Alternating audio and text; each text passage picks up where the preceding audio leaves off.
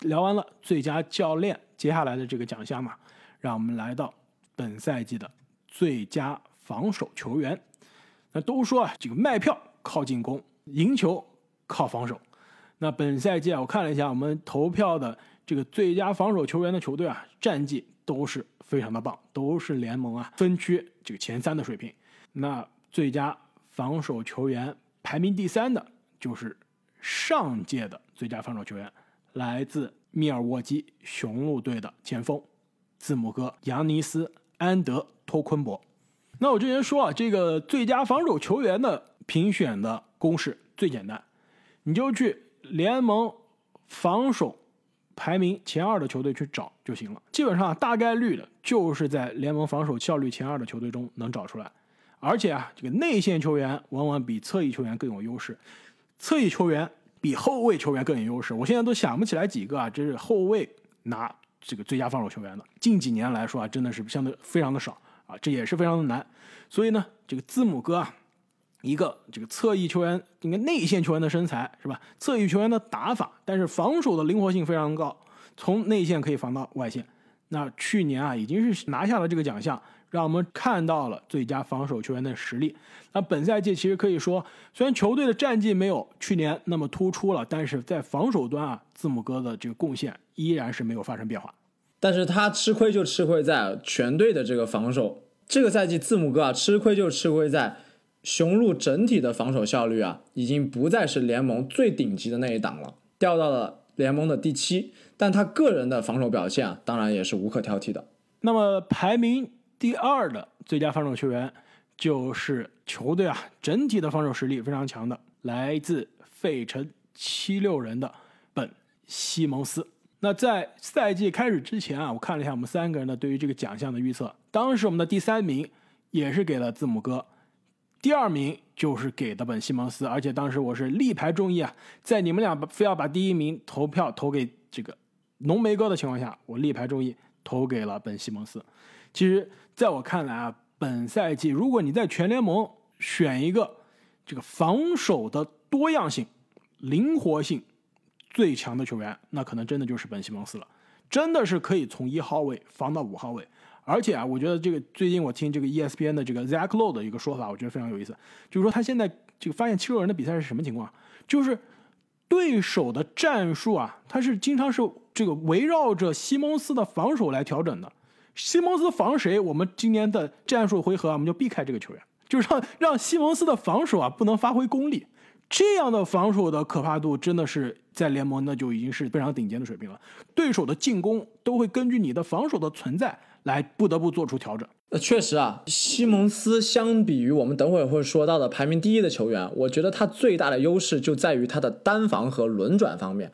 首先，他以一个后卫球员的打法以及灵活度。去防守对面的侧翼以及外线尖刀的时候啊，真的是占尽了优势，身高臂长，而且最可怕的是他还有很好的轮转能力，即使轮转到内线球员也可以顶一顶。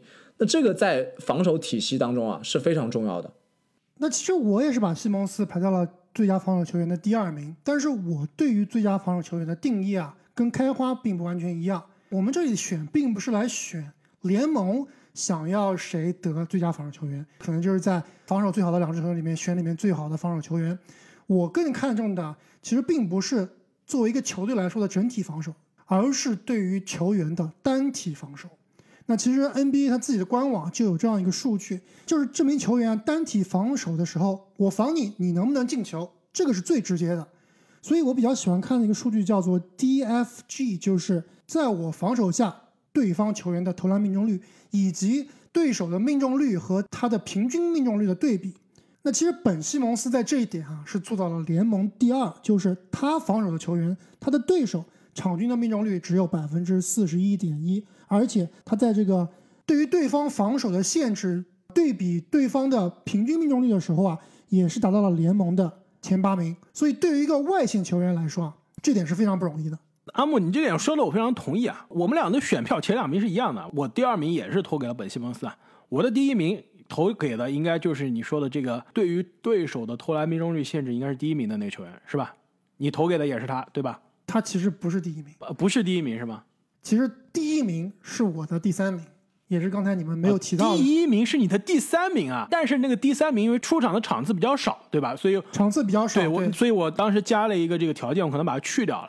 那你所说的这个第一名球员，我看了一下你的选票，这这非常的奇葩啊！我跟正经好像都没有考虑这个球员，你能跟大家解释一下吗？你说你今天非常的理性，这你这个选票让我们觉得非常的不理性了，有点主队倾向了。虽然来自我的主队，但是如果你看，你先跟大家说清楚是你的第几支主队，这十六支主队中的哪一个？是我的第一主队布鲁克林篮网队，也是我们的内线大山，不是小乔丹啊，是克拉克斯顿。在我刚刚所说的数据里面，排名第一的就是克拉克斯顿，而且他的这个数据啊是领先第二名很多的。在克拉克斯顿防守下，他的对手场均命中率是百分之三十五点九，非常的夸张，比排名第二的这个本西蒙斯啊整整少了五个百分点。而且更夸张的是，在这名球员的防守下，对手的命中率的差距。我刚刚说了，本西蒙斯是排在前十的，那排名前几名呢？基本上都是那种内线护框的球员。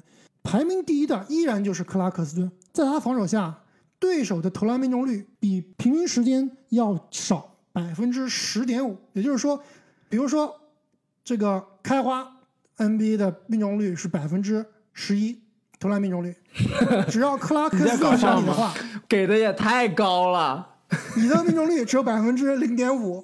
这是我后场投篮的命中率，你这太小看我了。就是克拉克斯顿的影响是让你这球员的命中率直接下降百分之十的，这是一个非常恐怖的数据了。就只要克拉克斯顿站在开花面前，开花投一百个只能进一个，投一百个只能进零点五个。哎，你这个数据啊，真的是非常有意思啊。其实我们之前在聊到布鲁克林篮网的争冠的版图的时候啊，我们当时有一个讨论啊，就是布鲁克林篮网到了季后赛。关键时刻，第七场的最后五分钟，哪五个人站在场上？当时我们有过讨论啊，就在讨论是不是克拉克斯顿应该值得这五个人之一的这个席位啊。当时我们三个人是其实还是有这个不同的观点，还是争论不休啊。但我当时看我们球迷在我们节目下面的留言啊，我发现有好几个球迷都觉得克拉克斯顿这个位置是非常稳的，非常稳的，即使阿尔德里奇不退役。他都值得占领这个位置啊！那其实现在看来，这个克拉克斯顿这个宝藏男孩啊，要成为很多球迷的宝藏男孩了。虽然本赛季啊，这个之前几乎是前一半没有出场啊，因为受伤的原因。那现在快到季后赛的时候了，那这个他的这个防守发挥功力的时候就要到了。没有想到篮网这支以进攻著称的球队啊，居然还藏着这么一个防守的宝藏男孩。我都能想到啊，我们后面。在讲季后赛对位的这个球队的时候，在聊到篮网的系列赛的 X 因素的时候啊，我估计我们三个人都要不约而同的说出克拉克斯顿的名字了。很遗憾，虽然他没有进入我们最佳防守球员的前三名啊，但是这个提名还是非常值得的。那最佳防守球员的我们投票的第一名就是来自犹他爵士队的中锋鲁迪·戈贝尔。我看了一下我们的观友团球迷。这位自律成习惯，非常活跃，也是我们的老朋友了。他在我们这个观友团里面，在我们的洗米圈里面给出了他的选择，并且基本上每一票都是有非常专业、非常详尽、深入的分析啊。他讲到这个鲁迪·戈贝尔的最佳防守球员的时候啊，他其实就是引用了阿穆尼一样的数据，就是对手投篮命中率。鲁迪·戈贝尔防守的时候，对手只有百分之四十二点八的投篮命中率。虽然这个四十二点八的投篮命中率。看上去并不是特别糟糕啊，但你要考虑一下，他是一个内线球员，他是一个中锋啊，他防的很多时候是对面的篮下得分，能把这样的投篮、这样的得分，按道理是高进攻效率、高命中率的得分，限制到如此低的投篮命中率，那鲁迪·戈贝尔的这个防守啊，真的是可以说是定海神针的这样一个存在。而且，其实我今天啊，在这个 Instagram 上看到一个美国网友发的一个系列图，我觉得真的是非常有意思。他就是截图截了。八十年代一场比赛就是开拓者客场打波士顿凯尔特人的比赛，一个半场进攻的截图，截了一个两千年的左右，就当时三巨头时代的波士顿凯尔特人打波特兰开拓者罗伊的波特兰开拓者的这半场进攻的截图，又截了一个这个赛季的，你就发现啊，随着时代的变化，NBA 进攻啊，半场进攻的这个空间啊，真的是之前就八十年代的时候，就是所有人都团在三分线内，你几乎都看不到人是站在三分线外的。二十一世纪初的时候，你看到的基本上就是有两三个球员在底线拉开空间站在外面，但是挡拆还是在三分线这个前后弧顶的地进行方挡拆，弧顶的时候，现在是什么情况？我看了一个那上面的图，也其实也是现在联盟的常态了。坎特给利拉德挡拆都是过了中场就挡拆了，所有人都拉开空间，没有基本上没有人是站在禁区里面的，只有两个人站在这个三分线内。现在的联盟的进攻如此拉开空间，意味着什么？意味着你想成为一个单体防守的这个能防全部覆盖全场的防守者是不可能的事情了。像以前加内特对吧，在凯尔特人第一年就拿下最佳防守球员，大家就说什么呀？说他是蜘蛛侠式的防守，一防人能覆盖全场。一防五，我防挡拆，我能把挡拆防了，我还篮板也卡位了，这个也抢了，护框也护了，什么都能干。现在都拉开空间了，没有这样的可能性了。如果能有这样的可能性，我觉得能做到这一点的最强的可能就是鲁迪戈贝尔，他的防守的覆盖性、侵略性真的应该是在联盟啊，不仅是这个赛季，我觉得过去这三到五年都是顶尖的。那他之前呢，已经拿过两次的这个奖项了，今天再拿就是第三次了。那其实，如果你看一下、翻一下他过去几年没有拿这个奖项的时候啊，没有拿的原因是什么？不是说他个人的防守不行了，真的就是球队的战绩，不是球队战绩啊，准确的说是球队的防守的效率下降，没有拿到。本赛季呢，他这个球队防守的常规赛的效率啊，就排名第一的是洛杉矶湖人，排名第二的是费城七六人，排名第三的就是犹他爵士了。其实犹他爵士和费城七六人之间的差距非常的小，随时都可能改变。那就是说，这支犹他爵士啊，同样再次又回到了联盟顶尖的这个前三的防守的效率。那鲁迪·戈贝尔的存在可以说是这个最重要的保障。而且你看一下球队啊，就是没有米切尔照样赢球，没有米切尔的情况下，十一场比赛只输了三场，八胜三负。鲁迪·戈贝尔今年只缺了一场比赛，但是没有米切尔，球队照样赢球。我觉得啊，这鲁迪·戈贝尔对于球队赢球的贡献，其实是在球队中最高的。我们之前有说戈贝尔比较怕这种超级后卫啊，但其实也是相对的。我印象非常深的一场比赛，还是非常久之前篮球世锦赛的时候，他的自己的队友米切尔突破打戈贝尔，那戈贝尔是从三分线一直贴防米切尔到篮下，然后把这个球破坏掉了。其实这个球就体现了戈贝尔虽然护框非常非常强，体积非常大，但其实脚步也是比较灵活的。说他怕超级后卫啊，也是相对而言的。而且经常我们有看到戈贝尔会出现在这个十加球、五加球的这个背景板里面。那这个情况啊，跟邓肯其实也有点像，就是你不是一个认真防守、一个努力防守的人，你是当背景板的资格都没有。正因为戈贝尔经常去防守对方的尖刀，或者是说补防吧，补防对方的尖刀，所以啊，才被迫成为了背景板。但也从侧面反映了戈贝尔在这个防守体系中的重要程度。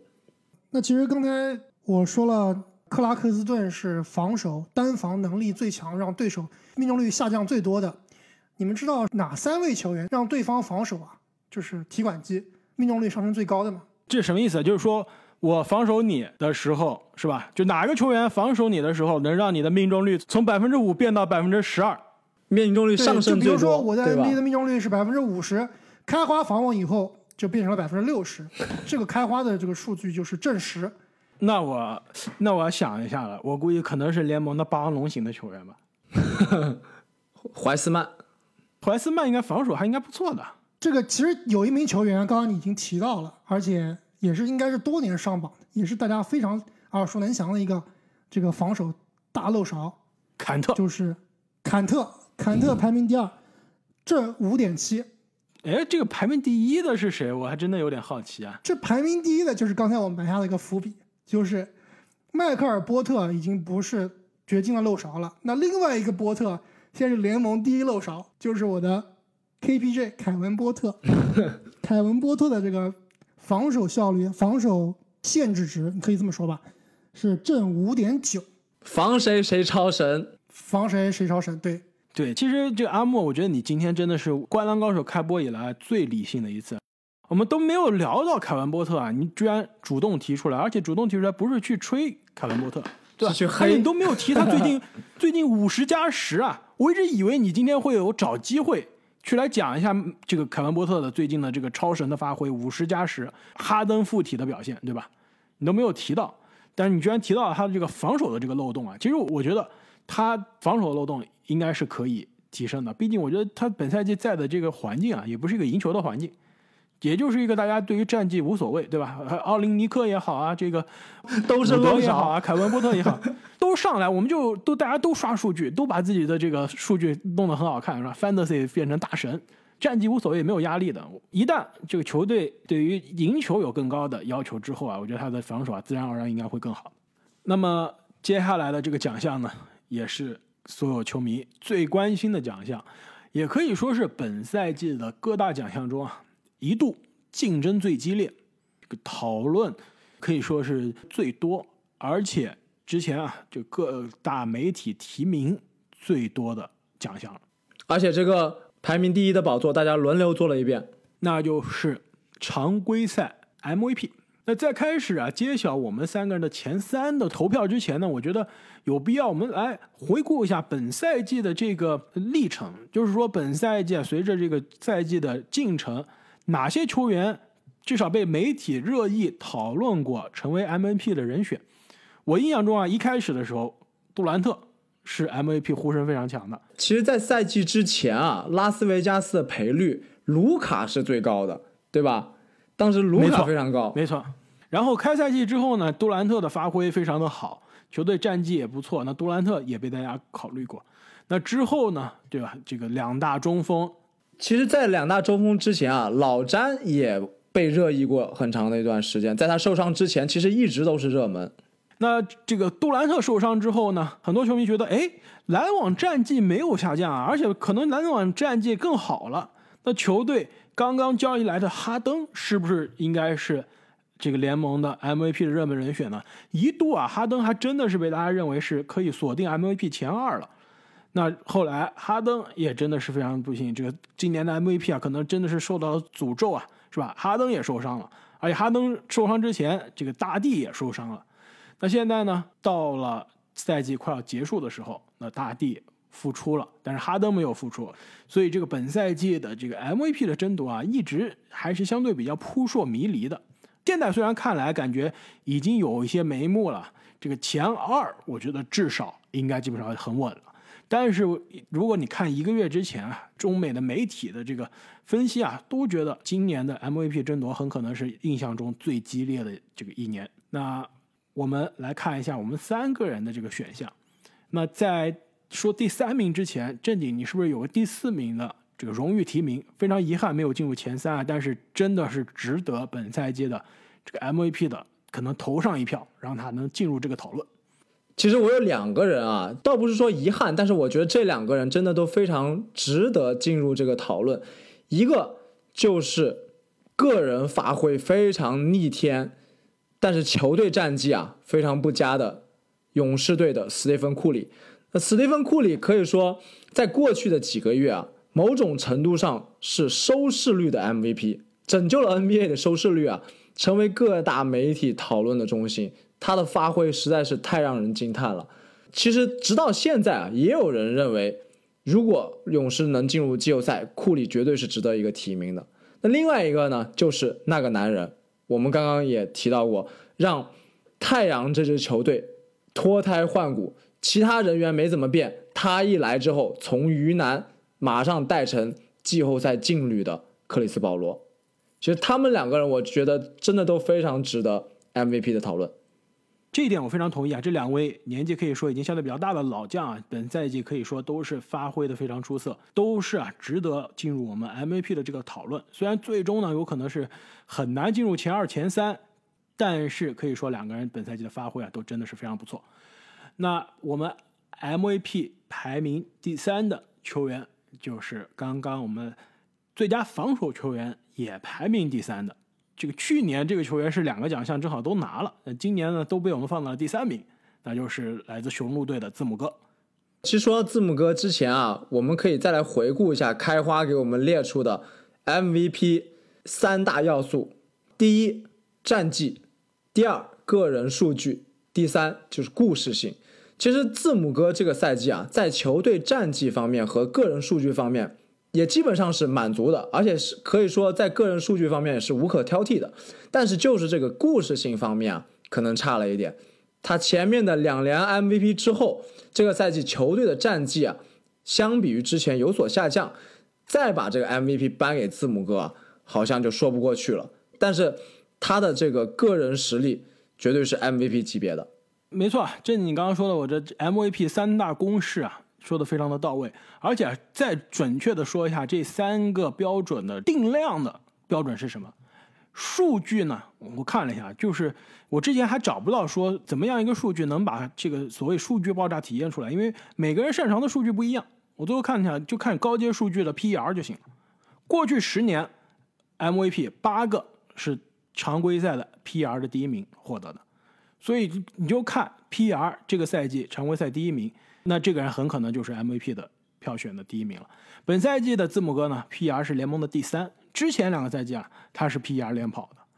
那说完数据啊，第二个是战绩，可以说两千年以来二十一个 MVP，二十个是分区前二，唯一一个不是的是当年的超级三双的韦少。那这个这个球队战绩基本上就是分区前二的水平。那本赛季的字母哥呢，雄鹿这不像去过去两年是东部第一了，那是东部第三名。所以说战绩呢也稍微拉了他后腿。之前说啊，数据没有之前的好了，的确也是联盟顶尖的，但是没有之前好了。战绩也是不错，也没有之前好了。那故事这个就比较主观了。那故事呢，字母哥可能刚刚正经也说了，更没有之前好，没有亮眼的发挥。过去两年其实到季后赛又让人失望，很难很难获得 MVP 的这个评委的喜欢。所以虽然我觉得字母哥我们三个人都把他放到了第三名。这个赛季前的预测，我好像也把字母哥放到前三。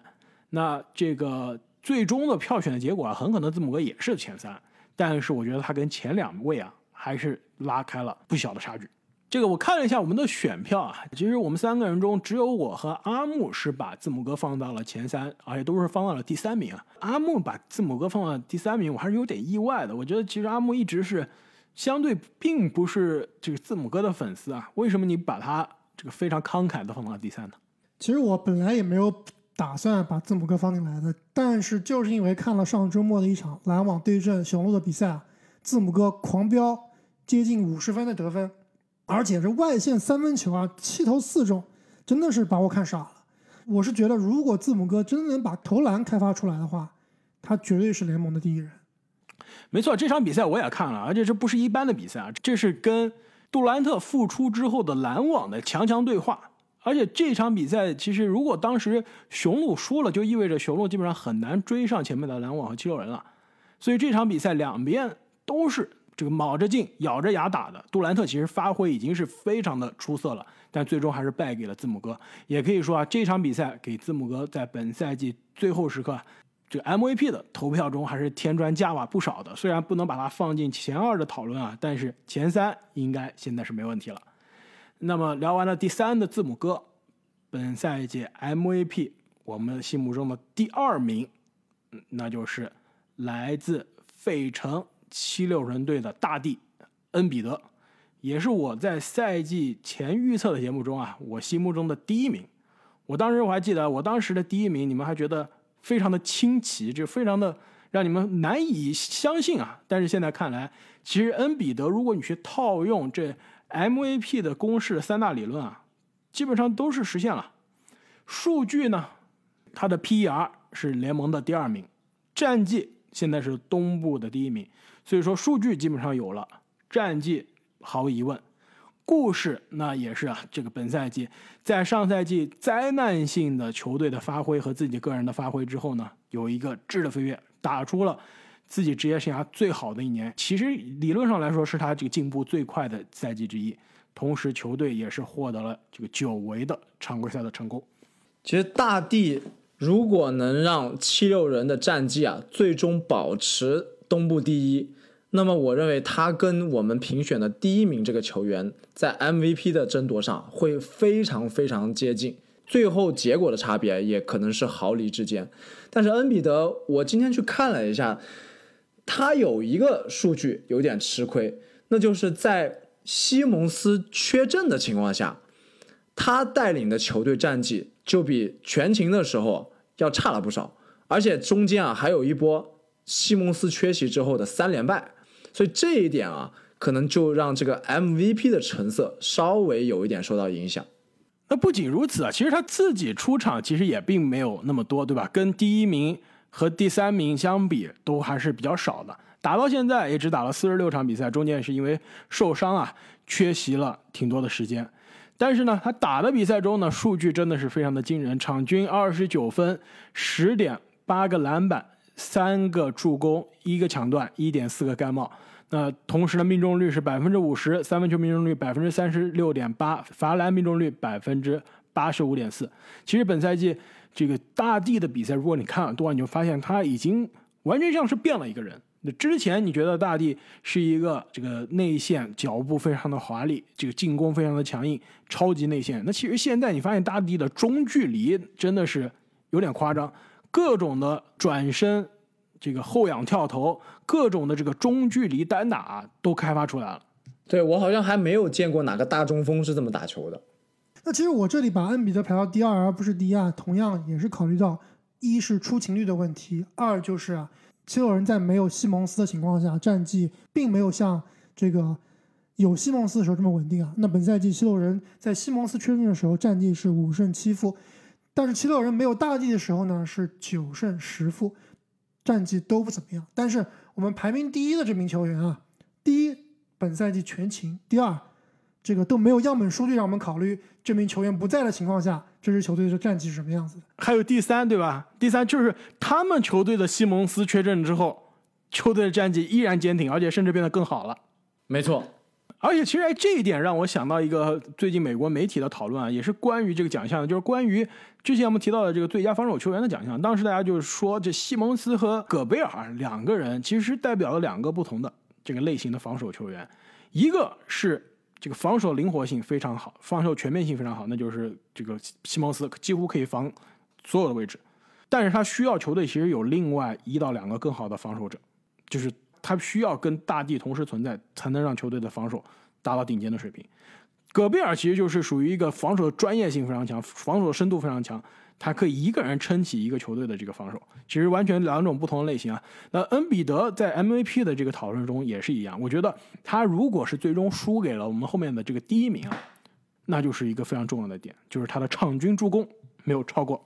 五点五个，啊，场均三个助攻啊！我觉得这个就场均助攻数这个这个标准非常的武断，但是从某种程度上折射出来什么呀？就是说这个球员他是不是让队友变得更好？这就为什么兰德尔虽然没有得到我们的提名啊，但是最近其实美国媒体是很多在说兰德尔是不是最终能获得 MVP 的选票？不是说他能进入前三或者怎么样，是不是至少他能得个几票，对吧？能在前五前八的这里前五应该是有的，哎，那就对了。就是说，他是让队友变得更好的，他的场均助攻是能上到五点五个的。那我们说的接下来的这个第一人啊，那就是这样。为什么球队战绩对吧？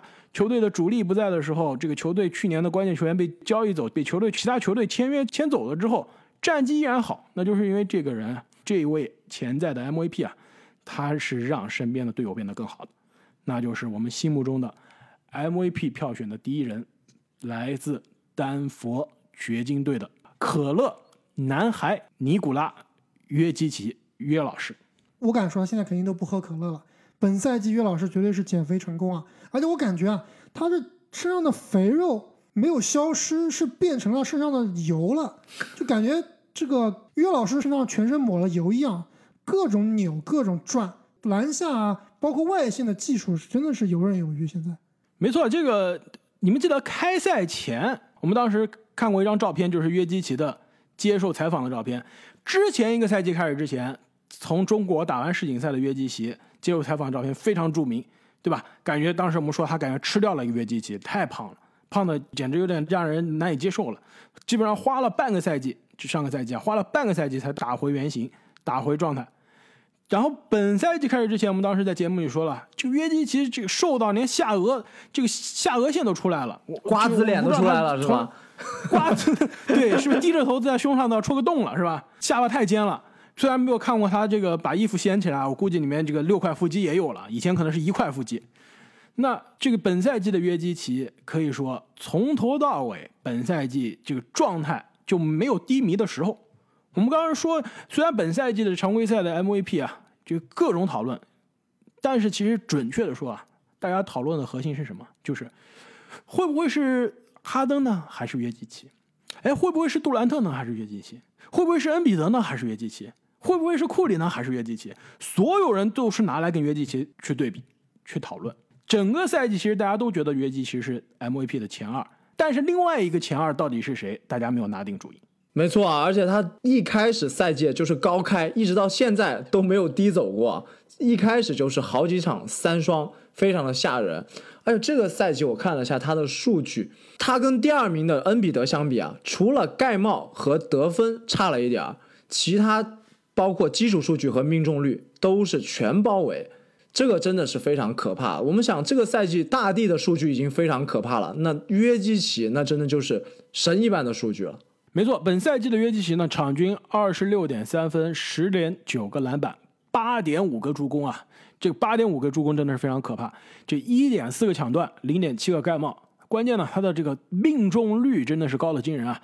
百分之五十六点四的投篮命中率，那这个百分之四十的三分球命中率，百分之八十六的罚篮命中率，那就基本上就是一个五十五加四十加八十五的这样一个水平，根本不像一个内线球员。没错，而且我印象中，这个去年在我们谈论到十大中锋的讨论中，当时我和正经这个站在约基奇这边，阿木这孤军奋战啊，站在恩比德这边，我们其实是有个讨论的。现在看来，当时那个讨论啊非常有意义。虽然我们当时讨论的非常激烈啊，也是对于这两个球员到底谁是 NBA 第一中锋有不同的意见。现在看来，这两个人其实在本赛季都证明了自己，都是对得起我们当时对他们那么高的期待啊。而且现在都成为了 NBA 的这个 MVP 的讨论了。当时呢，其实我觉得这个阿莫当时提了一点，说觉得约基奇可能已经达到了他职业生涯的这个上限了，对吧？觉得他这个得分很难去单体 carry 球队。那本赛季我觉得，如果约基奇是最终拿 MVP 了，他的这个得分的这个突破啊，其实是给他这个 MVP 天平上加的非常重要的一个砝码。之前职业生涯没有一年场均得分是超过二十一分的，就最高的也就是二十点一分。那本赛季一下子上升到二十六点三分，其实一度是接近场均三十分的。那这样一个既可以单体进攻，而且投篮效率极准，投篮的这个进球的方式这个花样极多，射程极远，对吧？同时呢，也是可以说是联盟历史上传球助攻不一定第一了，我觉得其实就是第一了。铁定的第一档，很可能第一的这个传球中锋，没错啊，他的这个传球啊，绝对是可以进入到史上最强助攻中锋的讨论当中。除了某些上古大神，比如说张伯伦啊、萨博尼斯啊这样的球员之外，比尔沃顿啊，他的无论是从数据还是从观赏性来说啊，都是一等一的。他有百分之六十以上的传球啊，可以直接转化成得分，真的是非常可怕。另外还有一个非常可怕的数据。我们之前说到球哥这个跨越半场的这种像橄榄球一样的这种达阵长传啊，非常的有观赏性。那中锋里面那就要数约基奇了，他这个赛季啊一共传出了二十八次这样的长传达阵式的传球，就差不多每两场就就能贡献一次这样的五加球表演。这个对于中锋来说真的是非常可怕。然后再回到我们 MVP 的三大标准，看一下数据啊。约基奇本赛季高阶数据，这个 PER 联盟第一。其实准确的说啊，你几乎看所有的高阶数据都是第一名。赢球贡献值 Win Share 第一名，正负值 Plus Minus 也是第一名。球员这个替代值 Warp 也是第一名，就在高阶数据上已经是统治全联盟了。那数据这个框这个勾打上了。第二，战绩其实这是托。这个约基奇后腿的最重要的原因，我觉得整个赛季大家媒体和球迷都没有下定决心去把 MVP 的这个奖杯啊锁定给约基奇，其实就是掘金的战绩拖了他的后腿。其实，在赛季开始之前呢，我的预测，我当时把约恩比德放第一，约基奇放第二，字母哥放第三。我当时说到约基奇的时候，我就说，我觉得他的数据可能比恩比德更好。唯一我担心的就是掘金战绩进不到。西部的前二，当时你们俩也说，这个我记得正经说，掘金进前二的可能性比勇士进前六的可能性还要低。其实现在看来的确是的，这个掘金约基奇已经是打到这个不能再好的水平了，但是掘金现在也没有进入到前二。但是其实最近的这一波掘金的状态啊，可以说是帮了约基奇的这个 MVP 票选很大的忙。现在我们录音的时候，掘金其实跟快船已经是并列。西部第三了，战绩是一模一样的。如果你再看一下跟七六人的战绩，其实现在掘金跟七六人只差一场。虽然掘金在西部是第三名，但是他要放到东部，其实就是第二名，而且跟第一名基本上只差了一场的差距。就是现在的掘金的战绩是跟篮网一样的。如果今天篮网我们录音的时候再输掉的话，那掘金的战绩是比篮网还要输了，已经啊已经输了是吧？刚刚阿木跟我们说这个不幸的消息，这个篮网已经输了，那就是掘金现在战绩是可以说是比篮网还要好的了。如果是这样的话，我觉得我们这个所谓的必须选分区前二的这个铁定律啊，是不是可以放宽到前三？我觉得可以放宽了。对吧？虽然过去二十一年只有呃一年不是前二，我觉得今年这个前三也是可以接受的。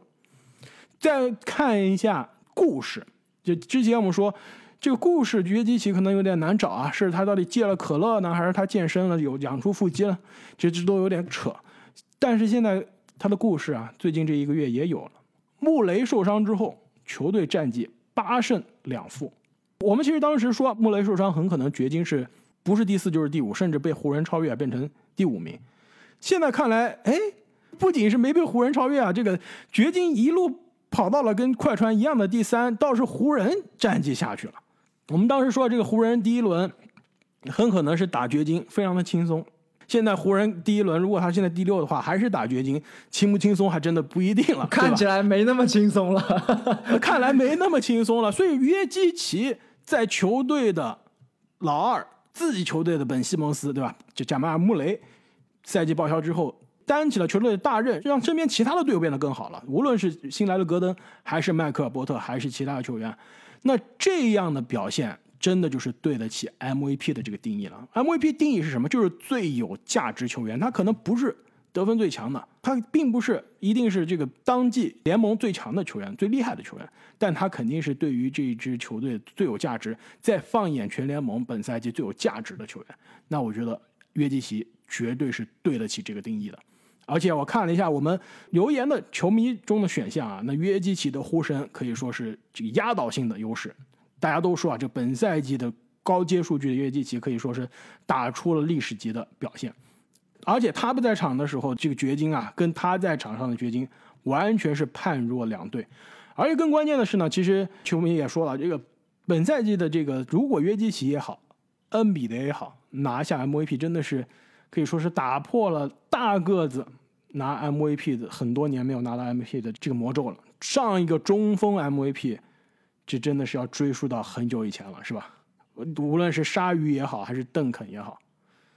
那在聊完大家最关心的 MVP 之后呢，再让我们来简单的看一下本赛季我们心目中最惊喜和最失望的球队啊。我觉得就我们每个人讲一下自己的这个各自的选择吧。那先来看一下我们心目中的最惊喜的球队啊。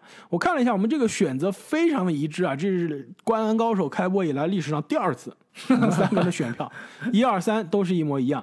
那就是最惊喜的是尼克斯，第二惊喜的是菲尼克斯太阳，第三惊喜的是犹他爵士。这三个球队啊，也是正应了我们之前说的这个最佳教练的评选的定律，那就是球队战绩最惊人的。那这三个球队其实也就是应对着我们最佳教练评选的前三人的人选。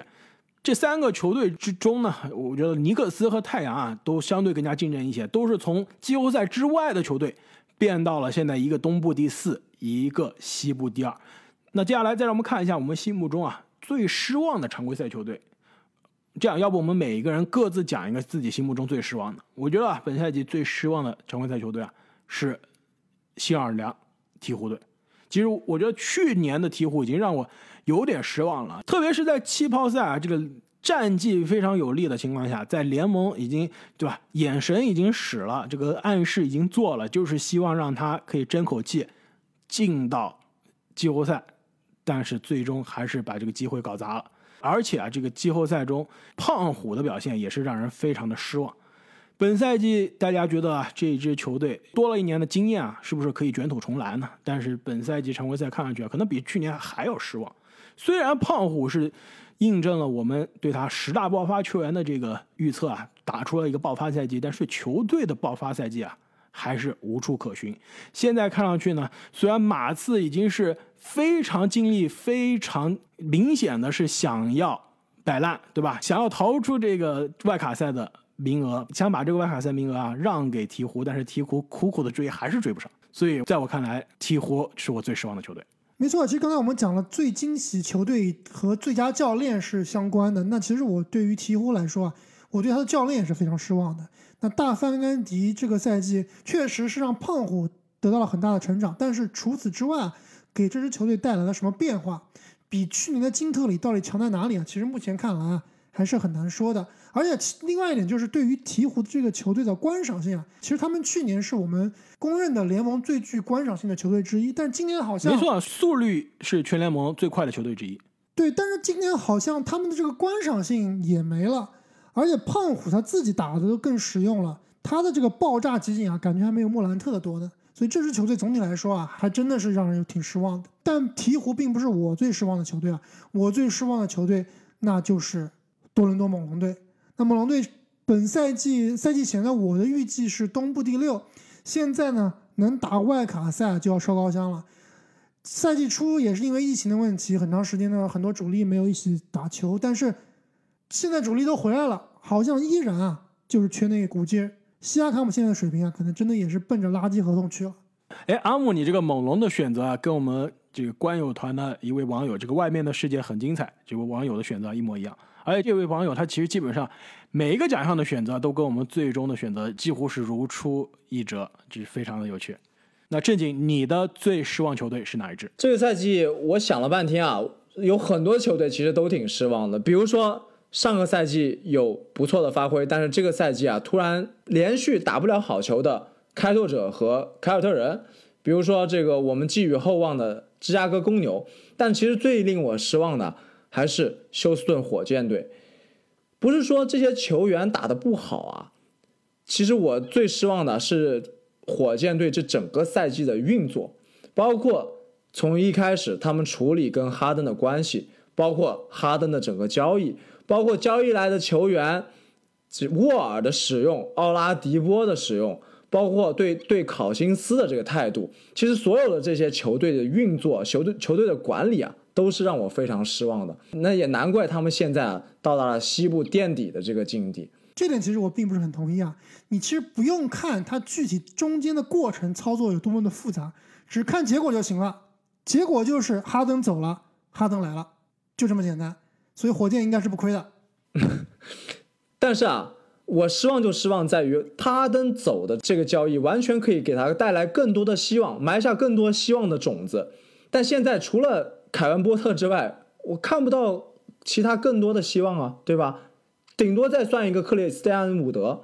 那这支球队虽然是进入了一个摆烂，但是他远远可以获得比现在更好的一个境地。即使是摆烂，也应该拥有更多的，比如说选秀权啊，比如说更多的好的这些资产。但是现在完全是因为自己糟糕的运作，让自己的境况跌落了谷底。那么本期我们对于 NBA 二零到二一赛季的常规赛奖项的分析就聊到这里了。那其实各位朋友们最近应该发现，我们节目更新的时间发生了一些变化，因为啊，这个随着赛季现在到了尾声，后面呢外卡赛包括季后赛啊接踵而至，那我们节目的更新的频率可能也会。发生变化不一定会跟之前一样啊，一定会在国内的周一的时间这个更新，很可能呢会就随着这个重大的比赛啊、重大新闻的发生去调整我们更新的频率。那喜欢我们节目的朋友呢，也不要忘记关注我们、订阅我们，这样你就可以第一时间收到我们的消息。那么再次感谢各位听众朋友们的转发、点赞、分享、支持，我们下期再见，再见，再见。